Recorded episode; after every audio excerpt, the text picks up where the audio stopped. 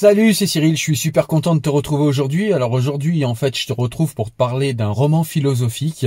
Ce roman philosophique, c'est un roman de Frédéric Lenoir. Ce livre s'appelle la consolation de l'ange. Et en fait, c'est un livre qui est très intéressant et euh, qui est vraiment très inspirant parce que bah, c'est un livre en fait qui va traiter de tous les problèmes existentiels euh, de Dieu, euh, de, de, du sens de la vie, de la souffrance, du sens de la souffrance, de est-ce que ça vaut le coup de vivre une vie, etc. Et ben c'est un livre qui parle de tout ça. Je t'en parle dans quelques instants. On est parti.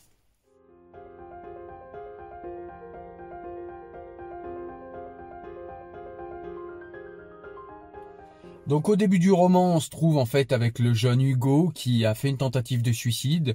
Heureusement, ce n'est qu'une tentative, il l'a loupé, il se retrouve à l'hôpital, on lui a fait un lavage d'estomac et en fait, euh, bah, il n'y a plus beaucoup de place dans l'hôpital, on ne sait pas trop où le mettre et du coup, on va le mettre avec une, euh, une personne âgée euh, qui s'appelle Blanche. Et Blanche, en fait, elle est là pour, elle est à l'automne de sa vie, c'est une personne qui a plus de 90 ans, 92 ans, je crois, et, euh, et, cette personne, en fait, est là pour mourir parce que bah, elle a des problèmes euh, rénaux. Euh, elle doit faire des dialyses régulières depuis des années et des années. Elle en a marre. Elle a demandé à ce qu'on arrête les Et en fait, elle a demandé à s'éteindre tranquillement toute seule. Alors au début, quand Hugo arrive dans la chambre, bah il est, il est complètement dans le coltard, il n'arrive pas vraiment à parler, euh, etc. Et puis Blanche, elle, eh ben, elle se demande qu'est-ce que qu'est-ce qu'un jeune homme comme ça euh, qu'on met à côté d'elle, euh, enfin qu'est-ce qu'il a quoi, ce que se disent deux personnes dans une chambre d'hôpital qui se voient pour la première fois et donc du coup, eh bien Hugo lui raconte qu'il qu'il en avait marre de la vie, qu'il voyait pas de sens à la vie, puis qu'il avait envie de mourir. Et puis, et puis ça attriste beaucoup Blanche en fait. Et en fait, euh, cette rencontre entre ce, cette dame qui est là pour mourir et qui a vécu toute une vie, et on va le voir le long du roman, une vie qui est loin d'être facile. C'est quelqu'un qui a connu, on va le découvrir pareil dans le livre, qui a connu les camps de concentration. C'est quelqu'un qui a connu vraiment euh, d'autres malheurs, la perte assez tôt de son fils, et, euh, de son unique fils. elle a perdu également, eh bien, l'unique amour de sa vie voilà, c'est une, une femme qui arrive à l'automne de sa vie et qui a pratiquement tout connu de la vie, qui a connu euh, les souffrances de la vie et les merveilles de la vie, et va s'engager entre Hugo qui n'a encore rien vécu, même si vous verrez, il y a, y a, quand même un traumatisme qui fait qu'il en est arrivé à, à, vouloir se suicider. Alors au départ, il explique à Blanche qu'il a voulu se suicider parce qu'il a loupé en fait son concours euh, euh, d'entrée pour les études de médecine et, euh, et qu'il avait peur de décevoir son père. Et puis en discutant, euh, on voit que bah, en fait c'est beaucoup plus profond que ça. Il y a des questions existentielles qui vont se mêler à leur conversation et, du coup, eh ben, ça va déclencher des dialogues. Alors c'est un c'est un roman qui est beaucoup vraiment en forme de dialogue. On reste longtemps dans l'hôpital et malgré ça, les dialogues sont tellement intéressants, tellement hauts au niveau spirituel et philosophique qu'en fait, bah, on s'ennuie pas du tout. Euh, et puis parallèlement, euh, donc c'est à peu près un chapitre sur deux, on a euh, on a une, une rétrospective en fait de l'histoire de, de, Blanche en fait dans les dans les camps de la mort justement pour savoir eh ben ce qu'elle a vécu et puis essayer un petit peu de comprendre sa philosophie de vie comment une jeune femme euh, voilà a survécu au camp de la mort et comment elle est devenue une grand-mère extrêmement sage de 92 ans qui va s'éteindre qui va s'éteindre pardon et qui demande même elle-même à s'éteindre hein, puisque je le rappelle elle a demandé à ce qu'on arrête les dialyses et qu'on la laisse s'éteindre tranquillement et qu'on la laisse mourir et ben voilà je trouve que c'est assez intéressant. Surtout que Blanche explique à Hugo, euh, et c'est ça qui est, euh, qui est, qui est magnifique dans le livre en fait, c'est que Blanche explique à Hugo que malgré tout ce qu'elle a vécu, malgré toutes les souffrances qu'elle a endurées dans sa vie, elle aime la vie, elle adore la vie, malgré le fait qu'elle va bientôt s'éteindre et que elle sait que pour elle c'est la fin et qu'elle arrive, comme je vous le disais, à l'automne de sa vie, elle aime et elle adore la vie. Alors que Hugo, qui est un jeune homme de 20 ans qui n'a pratiquement rien vécu, n'a déjà plus envie de vivre et, et en fait ce, ce, ce, comment dire ce passage je trouve intergénérationnel qu'il y a dans ce livre entre cette grand-mère ce, ce ouais ce personnage de Blanche qui est une grand-mère qui a pratiquement tout vécu de la vie alors tout, j'exagère, mais voilà ce que ce que peut avoir de d'expérience de vie une personne de 92 ans qui en plus a connu les camps de la mort, qui a connu tous les aléas de la vie, qui a perdu des êtres chers, etc., etc.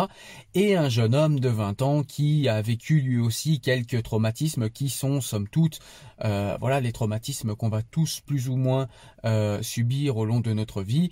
Et comment en fait euh, euh, cette personne blanche explique à ce jeune homme que la vie est quand même belle, que la vie vaut le coup d'être vécue et que la vie a euh, éventuellement un sens, le sens qu'on je vous laisse découvrir dans le roman, je vais pas vous dire ça.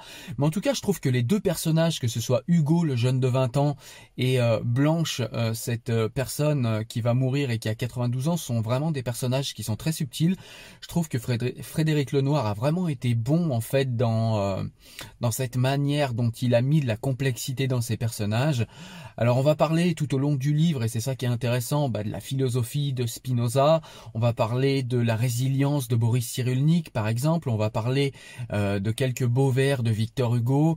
Euh, enfin voilà, on a beaucoup d'indications dans ce livre qui font que, eh bien pour quelqu'un qui ne connaît pas du tout la philosophie, qui euh, voilà veut juste lire un joli roman philosophique en se posant les, questions les plus les plus universelles, j'ai envie de dire, les questions existentielles de la vie, le sens de la vie, Dieu, que penser de Dieu, que penser de ce que laisse faire Dieu sur la terre, etc. Eh bien tout cela est traité lors des dialogues entre cette mamie de 92 ans et ce jeune homme qui n'a plus envie de mourir et qui peut-être va récupérer goût à la vie grâce à ces échanges avec Blanche. Et c'est ça qui est super intéressant dans ce livre, je trouve.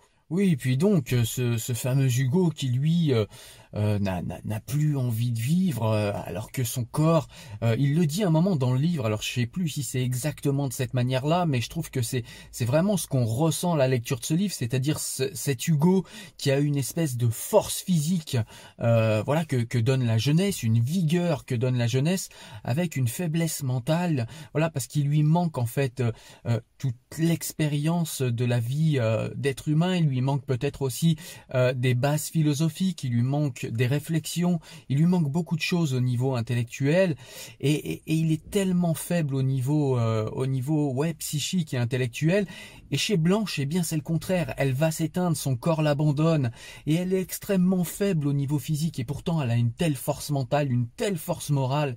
Et je trouve que les dialogues entre ces deux personnages est vraiment, vraiment extrêmement nourrissant. Vraiment, c'est un livre que je te conseille. Voilà, c'était un petit livre. Alors, ce livre va convenir à à peu près tout le monde, hein, même si vous n'êtes pas initié à la philosophie ou à quoi que ce soit. C'est vraiment un livre qui est simple, qui est accessible, qui est abordable. C'est, je crois, ce que fait, euh, ce que fait le plus euh, Frédéric Lenoir. Je l'ai euh, quelques fois regardé en conférence, mais je l'ai peu lu. Euh, parce que je sais pas pourquoi, il m'attirait pas forcément. Mais en tout cas, là, c'est une première. En fait, j'ai lu son livre hein, qui s'appelle La Consolation de l'ange. C'est pas du tout un livre qui prend parti du côté de la religion, qui prend parti du côté de la philosophie. C'est vraiment un subtil mélange entre euh, la philosophie, la religion, les questions existentielles, la dureté de la vie, la merveille euh, que constitue également la vie. On est vraiment dans la complexité des êtres humains et dans la complexité d'une vie.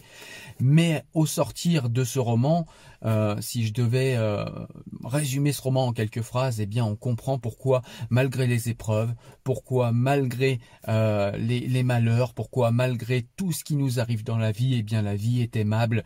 La vie est quelque chose qui nous tient vraiment à cœur et à quel point c'est magique, c'est vraiment extrêmement magique de vivre.